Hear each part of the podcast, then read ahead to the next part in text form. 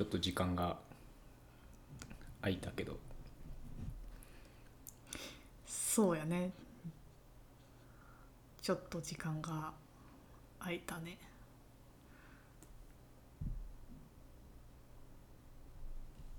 けど結構この空いた時間の間にいろんなものを見たりした気がするんやけど。うん。ちょうどあれやね。関西は今京都エクスペリメントとか。ああそうやね。京都エクスペリメントもう知らん人なんだかんだ言ってやっぱ多いんじゃないかな。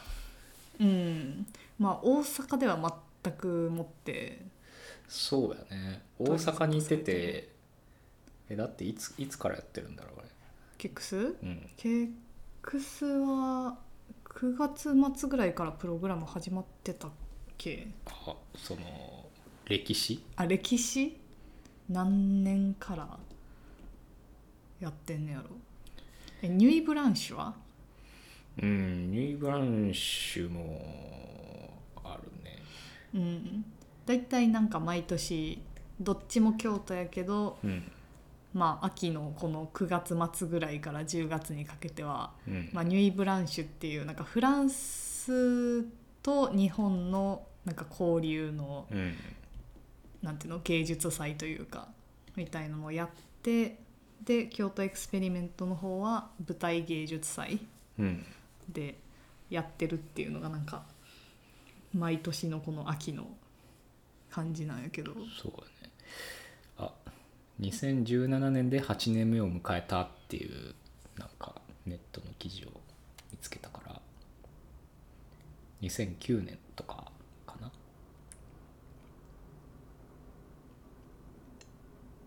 えちょっと待って今2024年やから。うん。23年じゃない？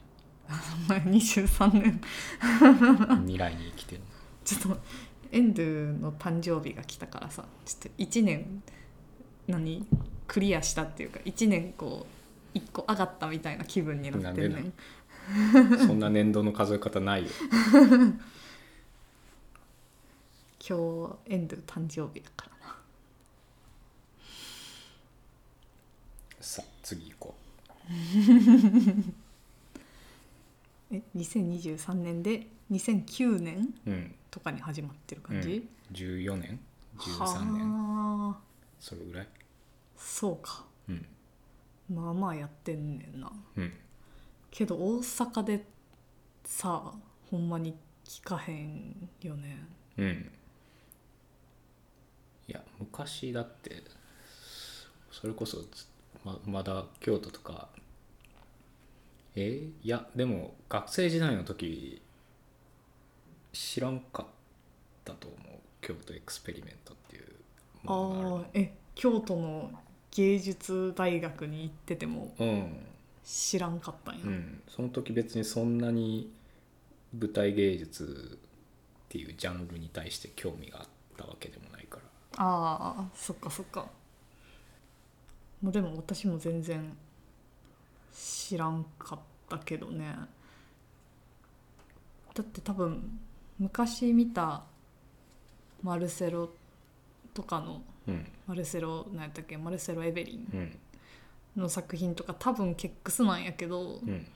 ケックスということは特に知らずに見に行ってたと思う、でもすごいよね毎年結構な数の海外のアーティストを日本に招致して。そうやね。うん。でも京都市も公園に入ってるから結構やっぱ京都的な目玉として育てられてるんじゃないんかな。うん。いややっぱ意外とさなんか最近気づいたけどさ、うん。京都と大阪ってなんていうか干渉してないというかさ。そうやね。全然なんかこっちで何やってるあっちで何やってるっていう情報がうん。伝わってこない。うんなんか万博とかさうん。もうまあ自分たちが住んでるのがこの花区やから、うん。もうまさにって感じで、うん。なんかどんどんその万博のキャラクターとかがさ、うん。なんか店に置いてたりとか、うん。まあ、区の広報誌とかでなんていうの取り上げられてたりしてすごい目にすることは多いけどうん。京都ではマジで見いひんもんね。うんなんか祭りとかやとさなんていうの？祇園祭りの季節やねって大阪でも言うしさうん。京都でもまあ天神さん。京都で言うんかな？言わんのかな？花火大会とかうん。なんか割とあれなんじゃない？てんうんそうよね。花火大会はニュースとか生中継とかでやるかもしれんけど、うん。でも天神祭りってあんまり花火に力入れてる祭りじゃないからそっか。そんなにどうなんだろうね。どれぐらい報道されてるんだろう。ん。けどやっぱなんか天神祭りやる日とかやったら京都でもなんか浴衣とか着てる人見て、ううん。きっとこっちに流れてくるんやろうなうん。みたいな感じがするから、祭りごとは割となんか何？大阪京都間は人々は行き来するんかなっていう。うん。そうだね。うんうん。まあケックスは絶賛開催中って感じやね。なんか見た？ケックスで。あーえっとケックスは今のところ、えープログラムは、ま、ちゃんと見たのは2つかなカウントできるのは。うん。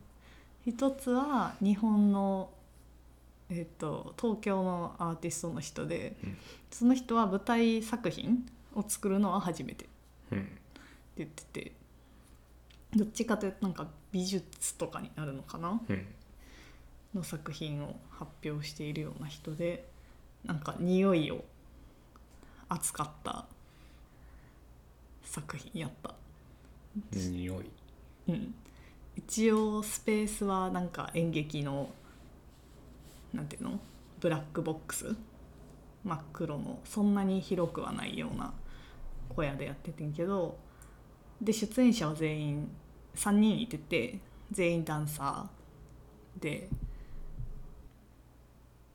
あの面白かったのがなんか実際にその公演時間中上演時間の間に、えっと、お客さんの何人かにその日一日あのその日一日かなまあなんか一定期間なんか綿みたいなのをあの脇に挟ませてその人の汗というか体液をあの染み込ませたものをその公演の時に持ってこさせるんやんか。うんそれはなんかあのチケット購入する時に希望者はそれができますみたいな感じになってて。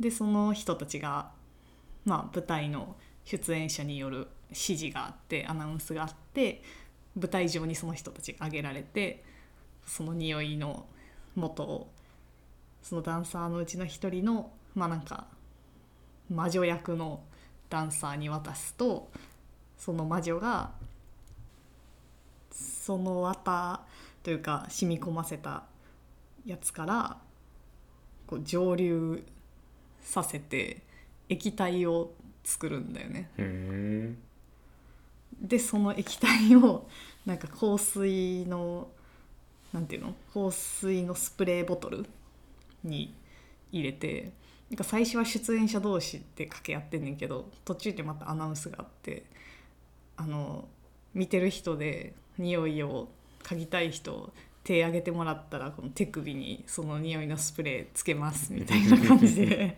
うん結構みんな手挙げててんけど私はちょっとチキって静かに座ってたけど。じゃあどんな香りがするかは知らんねえっとね多分そんなに匂いがしないことは分かってるんやけど、まあ、うん蒸留してるから、やなんていうの？そんななんか菌とかもないはず。ああうん、でまあでも終わってから終わってからっていうかまあその結構周りの人がシュッシュってされてたしうん。多分ほんまに臭かったらあの漂ってくるので分かると思うんやけど、うん。まあそんなことはなくて、うん。それよりもなんかその匂い以外にもなんかその公演中上演中にはなんか3種類ぐらいそのなんか今回の演出をしてる人と別にコラボレーションであの呼ばれてたアーティストの人がなんか匂いを作る人らしくってその人が作ったなんか3種類の匂いがのボトルがあってそれをもうなんか上演中めっちゃシュッシュしてんねやんか。そっちの匂いの方が全然きついから、うん。でその後でその体の液体をこう振りまいてたけど全然匂いもせんかったし上演終わってからその全員全員っていうかお客さんも舞台上に上がってよくってその機械見たりとかできてんけど、まあ、そこでその蒸留した匂いも嗅いだけどそんななんか若干人っぽい気はした。でもそれはなんか人からこう取り出したって知ってるからなのか、うん。ほんまにその匂いがしたんかはちょっと分からんっていうぐらいなんか微妙な匂いやったけど、うんまあそういうなんていうの一応話の流れというか構成があって、えっと、ダンサーの動きも完全に振り付けられてる。そのいわゆるなんかジャズダンスみたいな ああいう男子な振り付けじゃないけど動きとしてこういろいろ決まってて。でそのうちのダンサーのうちの一人は声楽もやってる子やからあのセリフがまあこう歌ってるみたいにこう発したりしてたからなんかちょっとミュージカルっぽくもあるというか。そう。なんか結構面白かったな。あでもなんか何ってその舞台がさ舞台っていうか客席が対面なようん。なんか対面っていうのは？えっと、真ん中に、えっと、演者？うんダンサーが踊るステージがあって両脇両サイドに客席があるからお客さん同士が向かい合う形になっちゃうんだよね。うん普通は舞台があってその舞台の方向を全員同じ方向を向いているのが、まあ、普通の舞台やん。なんやけどお客さんがこう両方両側にいるから向こう側に自分と反対に座ってるお客さんが見えるから私あの客席結構苦手。なんか苦手っていう人たまに聞くよね。うん。僕好きやけどね。あそうなんや。うん。なんかさ自分も自分もっていうか自分が結構こう普通の客席の時でもお客さんの反応ってめっちゃ気になるからその対面は、まあ、自分が見えるお客他のお客さんがどんな反応で見てるのかっていうのが見えるからそこは嬉しいねんけど逆に向こう側からこちらの反応も見えてるっていうのがとてつもなく嫌っていう、自意識過剰。うん、自意識は過剰やで。お客さんじゃなくて何演者でもちょっと意識する時あるもん。どういう意味？なんかたまに客席めっちゃ明るくしてるうん。舞台とかあるやん。演劇とかでも。やっぱなんかあここは笑わなあかんのかなみたいになったらちょっとあんま笑う気分じゃなくても笑ったろうみたいな時とか。ない、優しいな。うん、そそんそんな優しくはなれないわ。そっか。特に知ってる人とかやったら。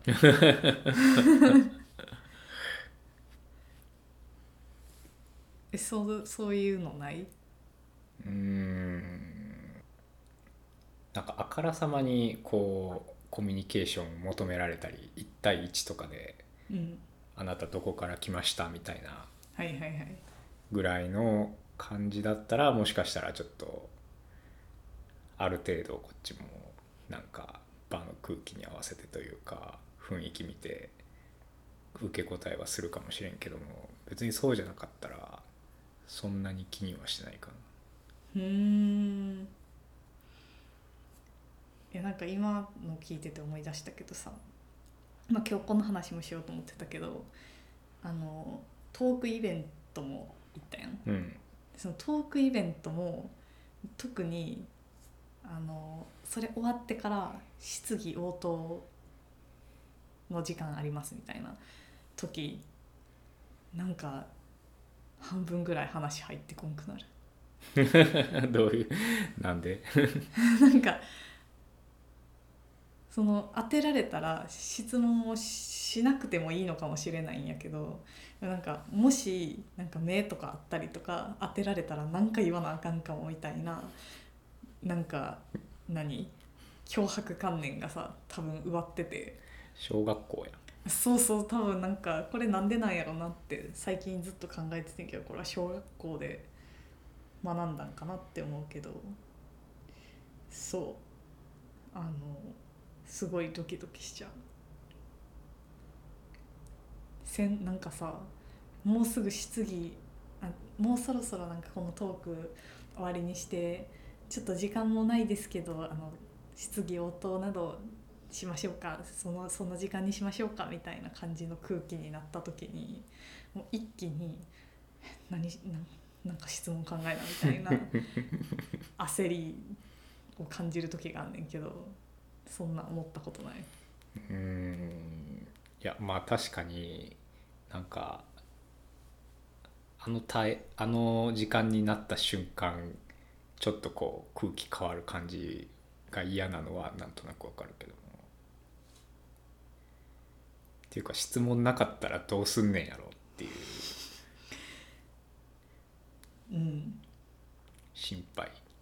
そうやしさなんかああいうとこで質問する人ってなんか大概なんやろ喋んのうまいというか。ああそうやね。その人が一番に喋ったらもう後の人だいぶハードル上がっちゃうやつやね。そう。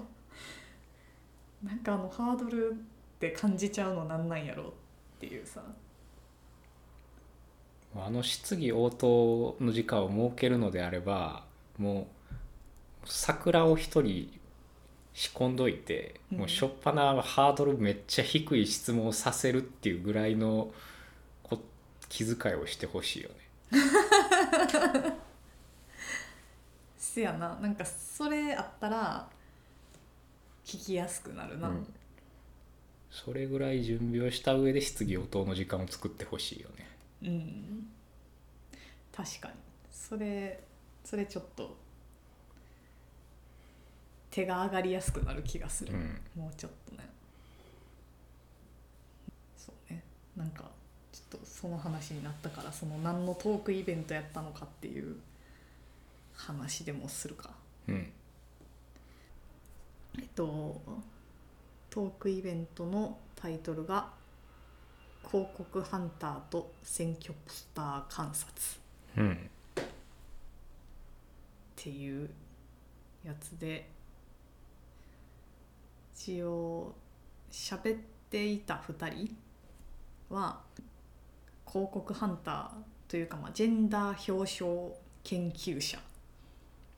ジェンダー表彰研究者。もともとは写真とかうん。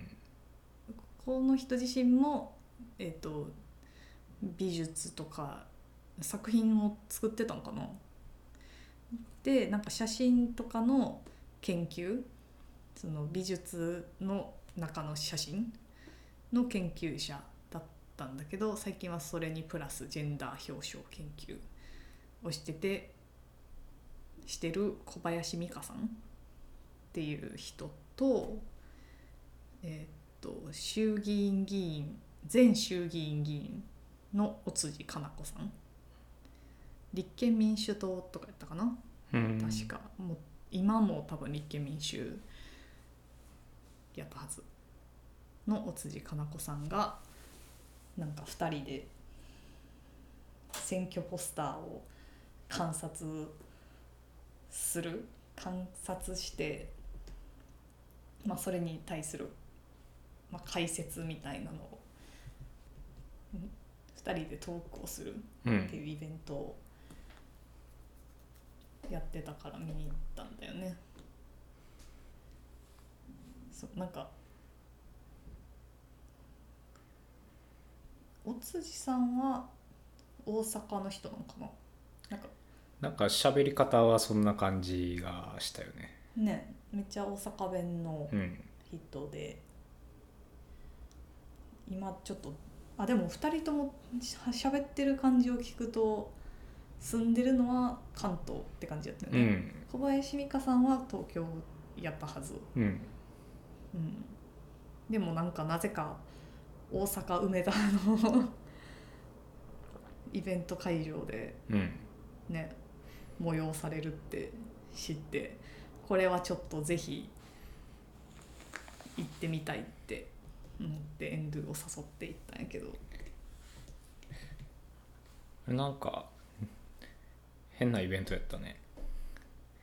なんであんな場所でやってたんやろ そうそうあの会場になってたのが梅田ラテラルっていう私も初めて行ったうん。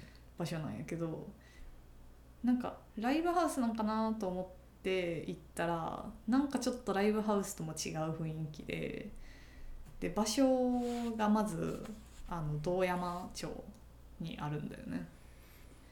まあ夜の街というかゲイエリアゲイタウンっていうのかな、うんあのドラッグクイーンの人が働いてるお店とかも結構多くて面白いエリアなんやけどなんか調べたらその場所はトークイベントスペースうん。みたいな感じだったよね。うん。なんかトークイベントのためのスペースとかあるんだって感じだったよね。まあなんかライブとかもできなくはなさそうなしつらいやったけど、うん。でもなんか違ったよね。うん。まあ、配信機材がすごい整ってたよね。うんうん。配信機材すごい整ってて、まあ、テーブルと椅子とかもうん。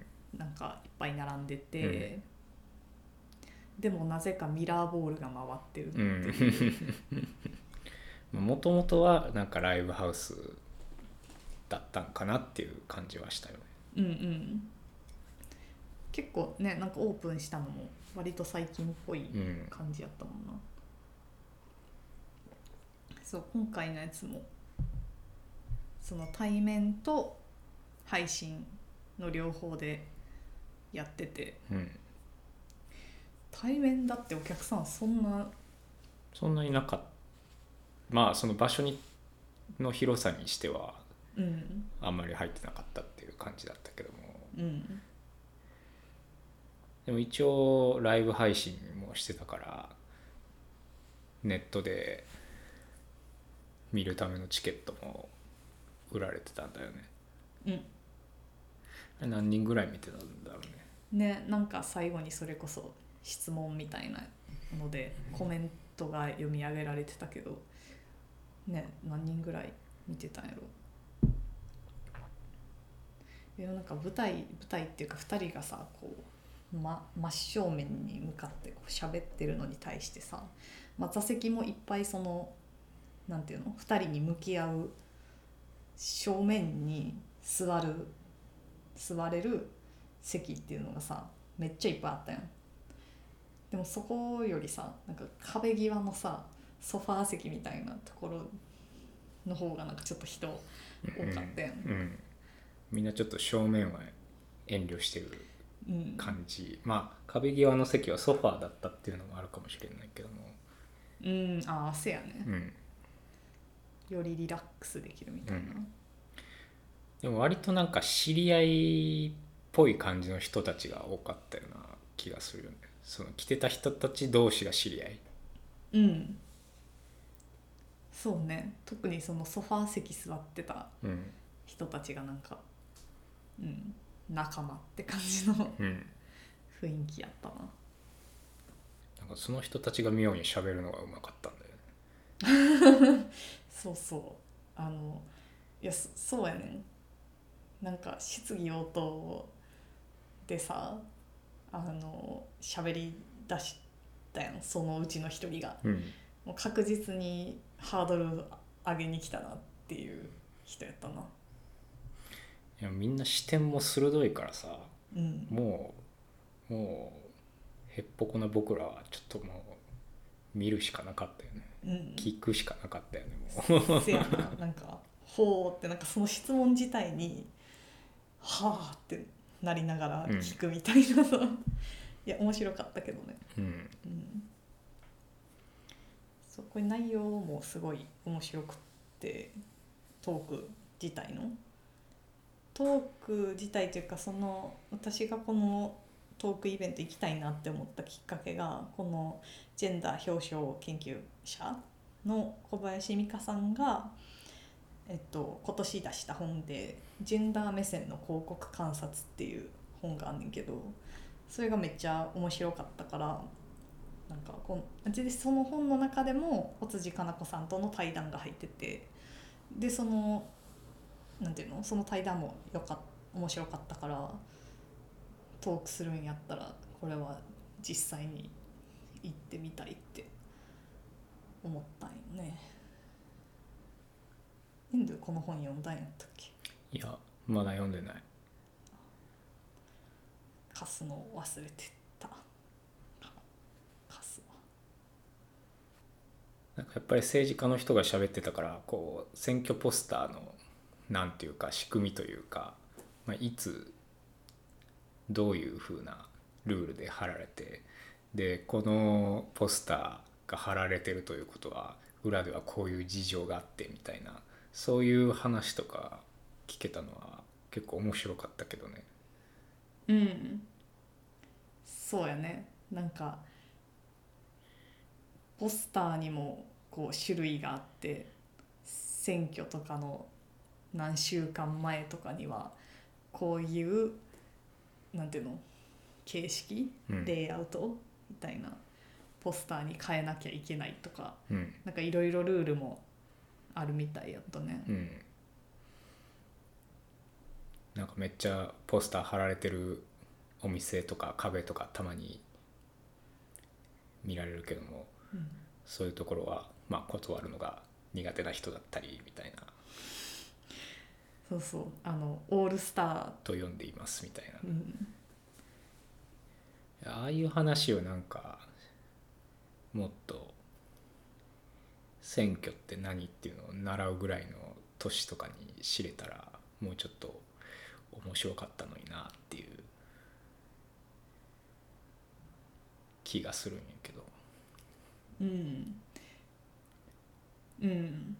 やしなんかこんなにいっぱい選挙ポスターって街中に貼られてるけどなんか観察することってないというかうんどっちかというとなんかそのうさんくささになんか見ないようにしてしまうというかそんな気がする。うんなんかそこを多分もう一歩なんていうかなんでうさんくさく見えるんかとかとかうさんくさく見えないものを作ってた時になんかそれをこう鵜呑みにしてしまっていいんかとかがこのなんかトーク聞いててなんていうの？なるねもうちょっとこうまあ、観察するっていうか見るっていうことをに慣れた方がいいんだろうなっていうふうに思った。うん。なんて言ったらいいんやろうな。やっぱなんとなく多分よりお金がかかってるポスターは見てて見てて心地がいいっていう言い方がいいんか分からんけどなんか信頼できそうというかうん。な感じがする。多分。どこやったっけ？なんかあ公明党か。めっちゃ多分お金持ってるから、うん。なんかポスターの貼り替えをなんか一一夜とかでしなきゃいけない時があっうん。まあ、一夜でしなきゃいけないというよりは、その期限までにこの種類のポスターに貼り替えなければいけないっていうルールがうんあるらしいんやけど他のその政党はその貼り替える人件費とかうん。そういうことが賄えないから早めにそのポスターを貼り替え始めるとか最初からそのポスターになってるみたいな感じやけど確か公明党はなんかお金があるからなんか一夜にして 貼ってたポスター街中のポスターが変わるっていうことが可能だみたいなこと言ってたよね。なんかあれあれだよねだから選選挙時期に貼ってるポスターとそうじゃない時期に貼ってるポスターとでそのその内容が違うというかだから選挙が始まったら始まった瞬間にこう一気にポスターを貼り替えれる財力と組織力があるかどうかっていうことをあの時期には見られるっていう。うんでもそんなん見てるっていう気がするんよね。一般人？うん。見てない。うん。えだってそんなんポスターが変わってることすら知らんやん。うん。なんか多分そのもともと例えば自民党のポスターがなんかどっかに貼られてたとするやん。それがなんか翌日、まあ、例えば維新とかに変わってても多分気づかんというか、うん。それが起こっそれで何が起こったのかっていうのは全然何にも読み取れないよね。うん。そうやね。まあ今言ったさすがにその党が変わってたら、うん。そのポスターを見て、まあ、選挙ポスターやなっていうのだけじゃなくてどこの党のポスターやなっていうのまで見てたら、まあ、党が変わった時にはここの家は支持してる政党が変わったのかっていうとこまではまあ行きつけるかもしれんけどその同じ党でさらにそのポスターの種類が変わるっていうことに対して何かを察することはまあできないやろうなって思うね。なんか子供の頃団地に住んでたからさうん、全然そういう選挙ポスターみたいなのが自分の地元にはなくてそれこそ選挙の時の看板にしか貼られないみたいなだからちょっとこうその団地から離れて家族と一緒に出かけた時になんかいろんな家にポスターが貼ってあるっていうあの状況が全然意味が分からなくてそもそもなんで家に選挙ポスターが選挙ポスターっていうかその政治のポスターが貼られてるのかっていうのが全く理解できなくてでしかもなんかニュースとか見てるとさなんかその政治のうさんくささばっかがどんどんこうイメージとして膨れ上がってくるからさなんかポスター貼ってる家ちょっとやべえなみたいな。わかる。そうなんかさあの子供の時って全然し分からんからさ選挙ポスター見たらなんていうかその党によって、まあ、保守とかリベラルとかさいろいろあるわけなんやけどなんかその選挙ポスター貼ってるとこは全みんななんかうわみたいな、うん。イメージはすごい持ってたかも。なんか日本大好きみたいななんか日の丸掲げてるわけじゃないんやけどそういうインパクトで見てたというかっていうかそんぐらいうさんくさいものとしてしか、まあ、今も見てないけどうん。いやめっちゃうさんくさいやんだって。いまだに。なんかどっかの塔で最近やってるポスターなんかちょっと何？爽やかなやつあったよね。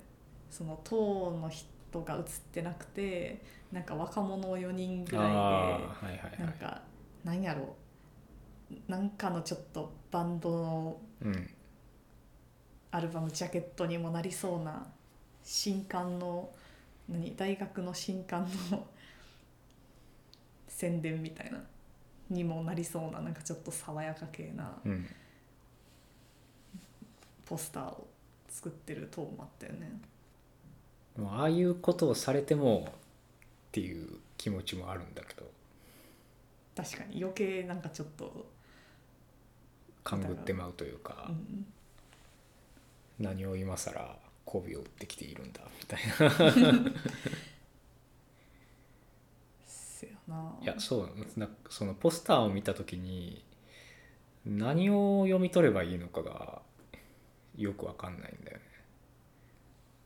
うん。だから例えば選挙の時とかに選挙ポスターが貼り出されたとして名前と顔はわかる。でっていうのがあるやん。うん。いや確かに選挙中のポスターは名前と顔をまず覚えてもらうっていうのが目的っていうのもあるからなんかそれはそれでいいのかもしれないけどもでもなんか正直それだけ言われても何にも分かんないじゃん。そのせうん政治に対してぼ僕らがどういう意見を持てばいいのかそのためになんかもっと情報が欲しいのにさうん何にもそのポスターを見てもわからない。うんそうねなんかこれ多分トークでもちょっと触れられてたけどその日本の選挙のなんていうの投票の仕組みにも多分問題があってその名前を投票用紙に書かなきゃいけないからそのポスターも顔と名前とにかく名前みたいな。うんでやっぱそのさそれにもつながると思うけど選挙カーとかもさひたすら名前をなんか連呼してるみたいなすごい鬱陶しい感じのスタイルになってるよね。海外はあれだよねその番号とかで投票するからうん名前をこう書かなくてもいい番号さえ書けば投票できるから結構そのハードルが低いっていうのがあるっていう話だったよね。うん。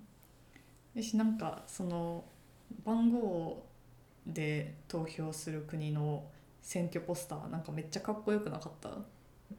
まあ韓国はでも似たような感じだったけどね。あそうやね。韓国も番号やけど、うん。そうやね。そんななんかいけてる感じじゃないけど。ドイツとかやったっけ、うん、なんかめっちゃかっこよかったよね。映画のポスターかなって感じだったよね。うんなんか日本人いやみんながみんななんかは知らんけどさやっぱ選挙ポスターうさんくさいと思って見てる人は多いと思うんやんか。うん。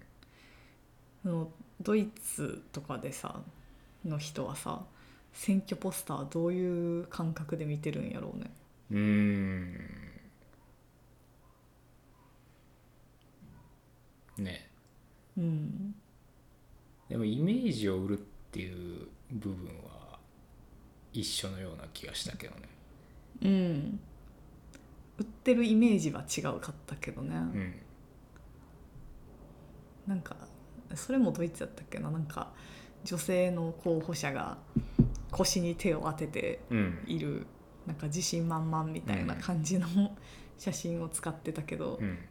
それはちょっとまだ日本ではないなみたいに言ってたもんね。日本の女性政治家は白いジャケットを着てパールの宝石を身につけるのが定番ですっていう。うん。そうそう。なんかアクセサリーつけたとしてもまあパールまでかなみたいなうん。感じよね。ジャケット白いのは蓮舫さんなんじゃない？まあ蓮舫さんが始めたって言ってたよね。あー女性のせん？女性議員女性の候補者はちょっとあんま眼鏡をかけない方がいいみたいな。うん。この間京都歩いてたらなんか眼鏡かけてたよね。かけてたね、うん。なんかそれ広報の人が2人同時に多分載ってるポスターで1枚のポスターに2人の女性が載ってたけど2人とも多分眼鏡してたよな地域性とかあるのかな？うんうん。眼鏡をかけた女性がなんか信頼できるみたいなあり得るな。あめっちゃやっぱ面白かったのがさこのトークの時の前半ではこの小林美香さんが書いた本の、まあ、紹介というか解説というかをちょっとしてて。でまあこう主に、まあ、ジェンダー目線の広告観察だから、まあ、女性がどういうふうに広告で表彰されてるか。と、まあ、男性もあるんやけど。なんか男性の表彰は、まあ、この本にも書かれてるけどそんなに変わらんできる男みたいな。像があってなんかそれが広告であっても選挙ポスターであってもなんかそんな変わりないっていうか飛躍がないんやけどなんか女性の表彰は選挙と何公共の場で見る広告とでなんかマジで全然違うなっていう感じするよね。うんなんていうの？公共の場にあふれている、えっと一般的な女性とされるまあなんていうの？女性像がおそらく広告では使われやすいということやん。でその姿になんか選挙ポスターに出てくるような女性が出てこないっていうことはやっぱりその女性が議員になるっていうことが一般的な姿ではないっていうことのなんか表れでもあると思うし逆にそのなんか自分たちの周りにいる一般的な女性たちの姿が選挙ポスターで見ることがないっていうことはそういう人たちがなんか議員的なポジションにつくことがないというかかけ離れた存在っていうのがすごいより強調されるというかなんかそこで一個またなんか見た目だけのことかもしれへんけどすごい大きな壁になってる気がした。言ってる意味わかるわかるよ。例えばその政治の世界となんか一般的な世界みたいな感じで2つあるとすればそのその政治の世界に入っていくってなった時に男性はその一般的な世界とその政治の世界っていうのが地続きであって、まあ、あるいはもう同じものとしてその存在できてるんだけども女性はこの一般的な世界とこの政治の世界っていうのがやっぱり切り離されてるというかなんか距離があって女性がひとたびその一般え政治の世界っていうものに行こうとすると普段この一般的な世界で使ってるイメージっていうのを脱ぎ捨てて別のまあそれは多分男性の男性のその世界みたいなものに何かこう合わせにいかないといけなくなる。これ政治の世界って言ったけども、うんいや多分その政治だけじゃなくてもっと一般的あの普通にこの資本主義を回していく存在として存在になるためにはその女性は何かこうイメージを変えていかないとそっちの側に回回れないっていううんことのなんか表れのような気もする、まあ、逆の見方もなんかできる気はしていてなんか男性はうん。多様性がないというかうんうん。なんかもうその資本主義の社会を回していく歯車でしか存在しえないみたいな感じがして、まあ、それもそれでかわいそうなうん。存在だなっていう。確かにそうやね。そのイメージばっかりを押し付けられる。そう やな選挙ポスター見ても広告を見ても缶コーヒーのラベルを見ても。せやな。そういうイメージになってるね。できる男を求められるっていう。うんでもさ最近さあのよく最近ほんまに増えててびっくりしてんのがさあのトラックであの大音量で音を流しながら走ってる広告のトラックあるやん。あれちょっと前までなんかえっと水商売の女性をターゲットにしたというか女性の何？就職？なんていうの？募集やね。あ募集？そうそう。募集を呼びかけるトラックはよく見てんけどなんか最近男性バージョンをめっちゃ見るようになったんだよね。ホスホストね。ホスト募集の広告トラックホストと黒服？がなんかすごい増えてるような気がすんねんけど。いやめちゃくちゃ増えたと思増えてるよう、ね、でなんかまあそこに映ってる男性はまたちょっとなんかなんていうの？見た目は違うんかな。う、ん。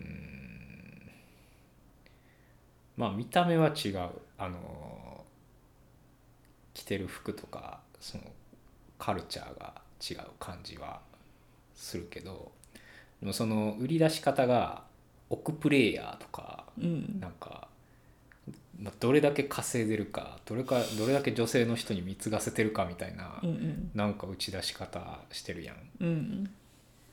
やあれはあれで面白いんやけども。そうやな。なんかそうやね。億プレイヤーとか書いてて俺が稼いでるうんっていう感じやね、あなんかやっぱりあれはあの感じは男性的というか。うん出世したい金稼ぎたい。まあ昔からよくある男の理想みたいなものに近い気はするけど。うんうんえ男子から見たこう男性アイドルはどういう存在なんどういう存在、うーんと。まあ、ジャニーズしかほとんどいないからね日本は。ああまあそうやね。男子が知ってる男性アイドルあと EXILE ぐらいああなんか EXILE は EXILE もう代世代じゃない？いやいやいやい最近やなんかの子知らん？ちゃうねんちゃうねん。 EXILE って聞いたらさなんかそのホストクラブの広告のうん。広告に EXILE が出てても何の違和感もないなって思っただけなんやけど、そうやな。うん、でも男性が憧れる男性アイドルはどちらかというと EXILE 寄りのような気がするよ、えどれと比べて？すえっとジャニーズと比べて。はあ。なぜ？うん。いやジャニーズはなんか女性に女性に好かれる男性っていうのをに振り切ってるような気がしていてまあ SMAP とかはもうちょっと大衆なんか幅広い感じがするけど基本的にはなんかちょっと可愛くて綺麗な顔してて髪の毛もさらっとしてるような そうそういう感じの、まあ、ジャニーズちょっとおぼこい気はするけどなんかそういう感じは割と女性に媚びを売ることに全力を注いでるような感じがするんだけども EXILE はもっとなんか男性フェロモンでムンムンで筋肉とかゴリゴリにして髪型もなんかもキレッキレないかつい感じにして。ああそれなんか喧嘩しそうやもんね。そうそうそう。その喧嘩が強いことでモテるみたいな。男性の本能も満たし女性にもモテるみたいうん。な、まあ確かに。完全に完全に僕の試験やけど。いやでもなんか確かにジャニーズのイメージはなんか喧嘩とかするよりなんかこう女性に優しい、うん。女性に寄り添う男性像として存在してる気がするね。歌詞とかも。 DA PUMP とかはちょっと EXILE 寄りな気がする。 DA PUMP はアイドルなん？え？え？アイドルじゃないんそうなん。アクターズスクールやんな。あんまりよく知らんあの安室ちゃんとかと一緒に。ああまあ DA PUMP とかちょっと古いから。もう分かんないけど。あかんか。いやもう最近のアイドルとかほんまに分からへんもん。INI とかさ。え？友達がハマってるけど。知らん。綺麗な顔やで。ほうピンク色の髪とか昔は絶対なかった。うん。えなんか k p o p っぽいって思う。うん。なんやっけ？何の話してたんやったっけ？最近のアイドル？あ最近のアイドル。最近のアイドル。男性アイドル。うん。ジャニーズ。ジャニーズ。うんちょっと話題になりすぎてって感じやけどね。うん。いやこんな感じで落ち目が来るんだ。って思ったけど。ああでも今日さえっと梅田のジャニーズシップの前、うん。通りがかってんけどなんかめっちゃ人いたよ。えー、閉店セール。ああなんやろなんかグッズ持ってうん自撮りしてるうん。若い女の子たちがいたけどいや若い女の子たち。いやなんかさ割とこの年齢が自分より上の人たちこれは偏見やけどがその問題に対してなんていうんやろ自分の好きなアイドルのそういうところを見たくない認めたくない活動を支援するっていうのはなんかまだわかる？そういう傾向にあるような気がするんやけどなんていうか今よりやっぱ前の方がさそういうセクハラとか性暴力に対してなんていうかそういうことが業界であったとしても例えばその出してる音楽がいいとか、まあ、アーティストが好きとかやったらそのなんか業績の方が称えられがちやった世の中やからさ。なんかその考えを引きずる人はなんかやっぱ世代によってすごく自分より上の人の方があるんじゃないかなって思うんやけど今の自分よりもっと若い子たちとか10代の子たちはなんかこれをどういうふうに受け止めてるんやろうってすごい思ジャニーズショップの前には10代の10代に見える若い子とかもいたううん。なんか結構若そうに見える。へ子が多かった印象。でもまあジャニーズに限らずそういう問題あるよね。その自分の好きなアーティストとかすごいいい作品を作り出す人がいたとしてでもその人の人間性がもうクズでしかなかったっていう場合にその作品のことまで嫌いになってしまうのかどうかっていう、うんうん。ねなんか前にもその話をちょっとしたような気はするけどそう。なんか一昔前はさそれでもその作品とかそのアーティストのなんていうの技術えーっていうか、えー、と功績がなんか称えられる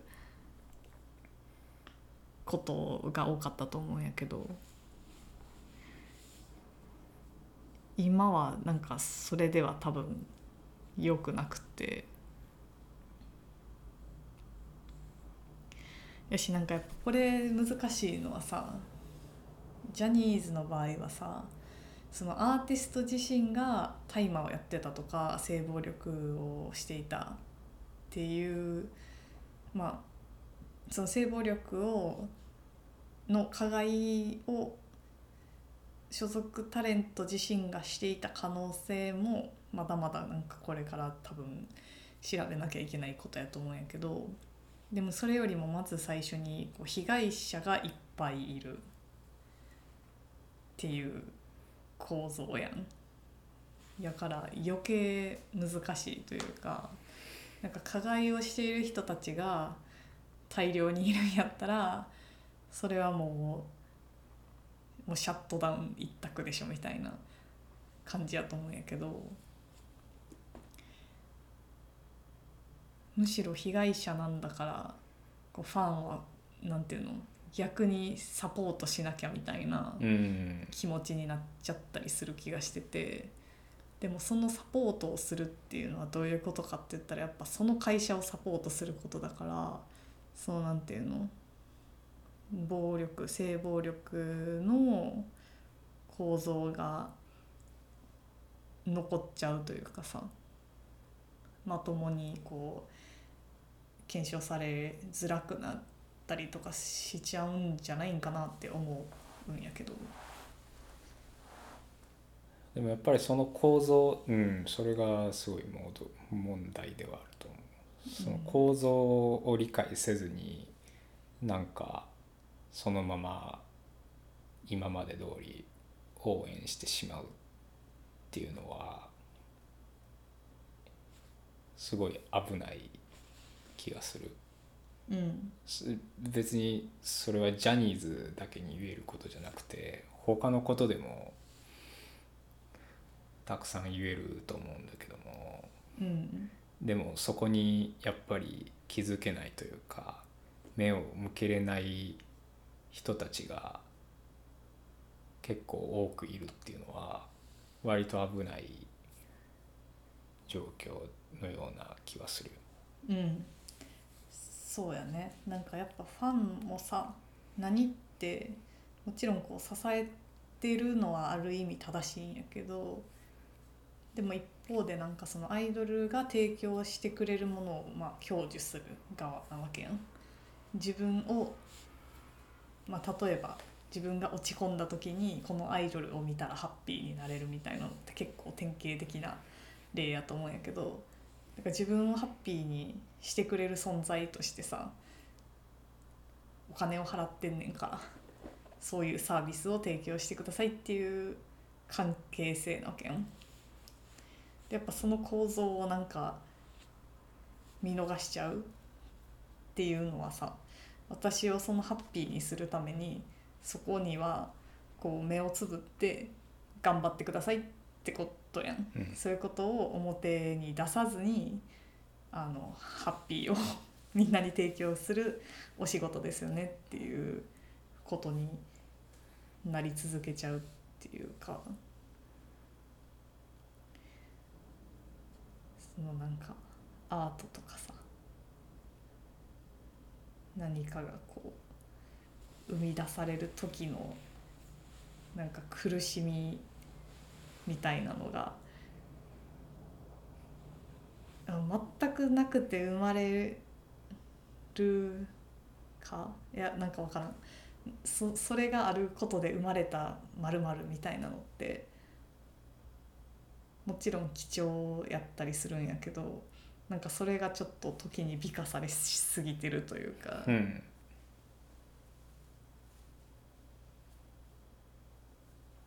それはなんかちょっと危ないような気がするよね。うん。終われる感じになってるのかちょっと分からんけど、大丈夫かなさよなら。さよなら。